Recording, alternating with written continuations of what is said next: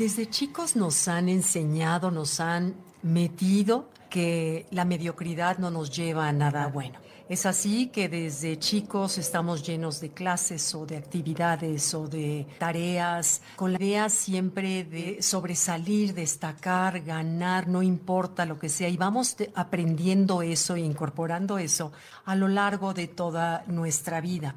Incluso de adultos, de casados, con familia, con hijos, seguimos con esa consigna de que todo menos la mediocridad y es por eso que damos de más en todo lo que sea las áreas, en el trabajo, en el esfuerzo, con tal de ser más, ser mejores, en fin, que creemos que de esa manera vamos a tener una mejor autoestima, vamos a estar mejor ante los ojos de los demás y a veces eso es lo que nos mueve a hacerlo.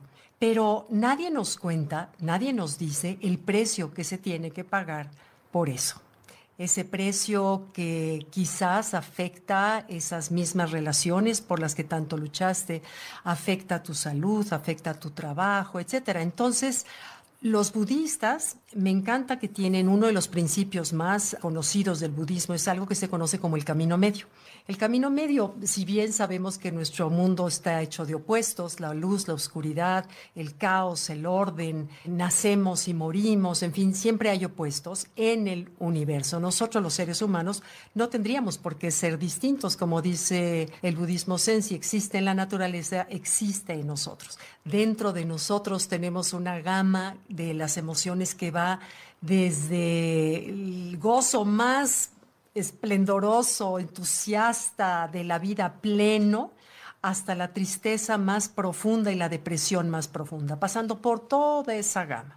La sabiduría del camino medio, como dice el budismo, es encontrar exactamente el punto medio es decir, no trabajar sin descanso ni tampoco descansar sin trabajar, como también tener el control de todo, como soltar todo. Yo me acuerdo cuando me aprendí a nadar, cuando era chica, tenía yo siete años, y estaba yo en el colegio y eh, la maestra nos ponía en la orillita todos a patalear y un día se metió la maestra y nos fue tomando cada una por el traje de baño para enseñarnos a flotar, simplemente a perderle el miedo a flotar, ya no aprender a nadar, sino a flotar.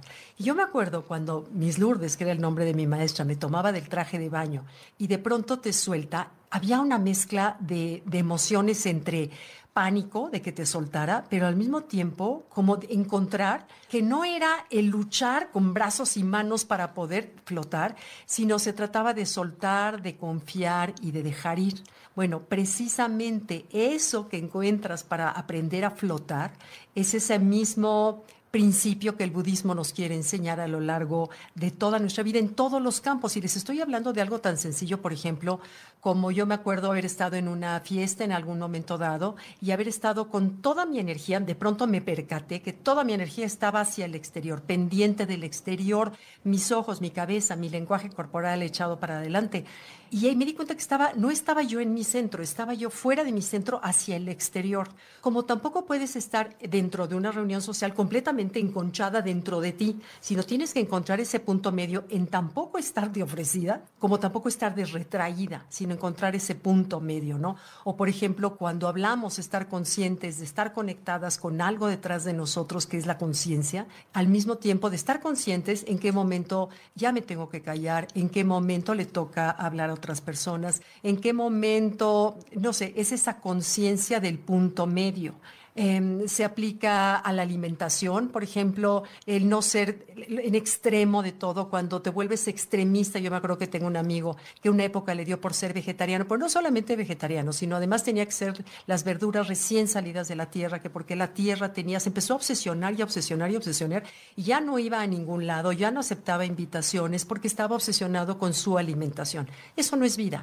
Dice el budismo que el camino medio es el camino más fácil para liberarte del sufrimiento y encontrar la paz. Y de veras, ¿cuánta razón tiene? Porque tampoco irte a la pura comida chatarra y tomar refrescos todo el día y que no te importe, pero es un camino medio entre sí comer sano, pero tampoco sin exagerar y sin sacrificar tu estrés, porque llegan a tener mucho estrés cuando te vas a los extremos, incluso al hacer ejercicio, cuando haces ejercicio, demasiada obsesión por tener un cuerpo perfecto de revista, que esas de revista están photoshopeadas, que en realidad no existe el cuerpo ideal. Tener un cuerpo sano, sí, trabajado, sí, pero sin extremos, pero tampoco no irte al otro extremo de no hacer nada y botarte en el sillón y esperar que la vida se porte bien contigo. Es una inversión en nosotros mismos todo lo que hacemos, pero sin exagerar. Y sobre todo el control, el control hacia los otros.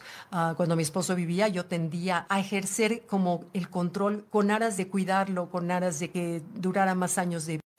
A veces nuestro deseo se puede traducir, el deseo que nace del amor se puede traducir en control, que el otro lo recibe como algo negativo. Entonces, es darte cuenta de eso a través de la conciencia y encontrar el camino medio. Es soltar, dejar fluir, confiar.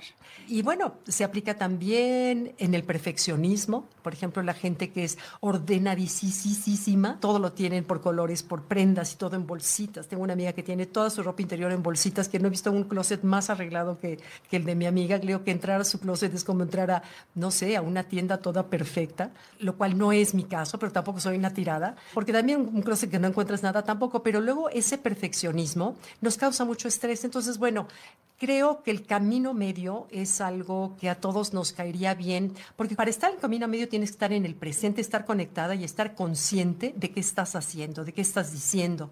Y cuando estás en el presente puedes abrazar mejor los retos que la vida te da, puedes ser más consciente de en qué momento debes de callar, como mencioné, en qué momento debes actuar, en qué momento, en fin, es estar presente y encontrar el camino medio en todo. Aplícalo a todo, porque en todo funciona. Y entonces encontraremos lo que el budismo dice, que es el camino del bienestar, el bienestar, el camino medio. No es la perfección, no son los extremos, no es la polaridad, es el camino medio. ¿Ok? Bueno, pues gracias por todos sus comentarios, gracias por leer mis artículos los domingos, que son completamente distintos a esto. Y gracias también a los que me escuchan en la radio, en los lives. Ah, por cierto, ya estoy yo ahora en TikTok. No es contenido nuevo, pero es un mundo que en mi vida había yo estado, que son de jóvenes, pero todos los lives que tengo aquí, todos ya fueron para TikTok. A ver qué pasa. Bueno, gracias. Nos vemos. Bye.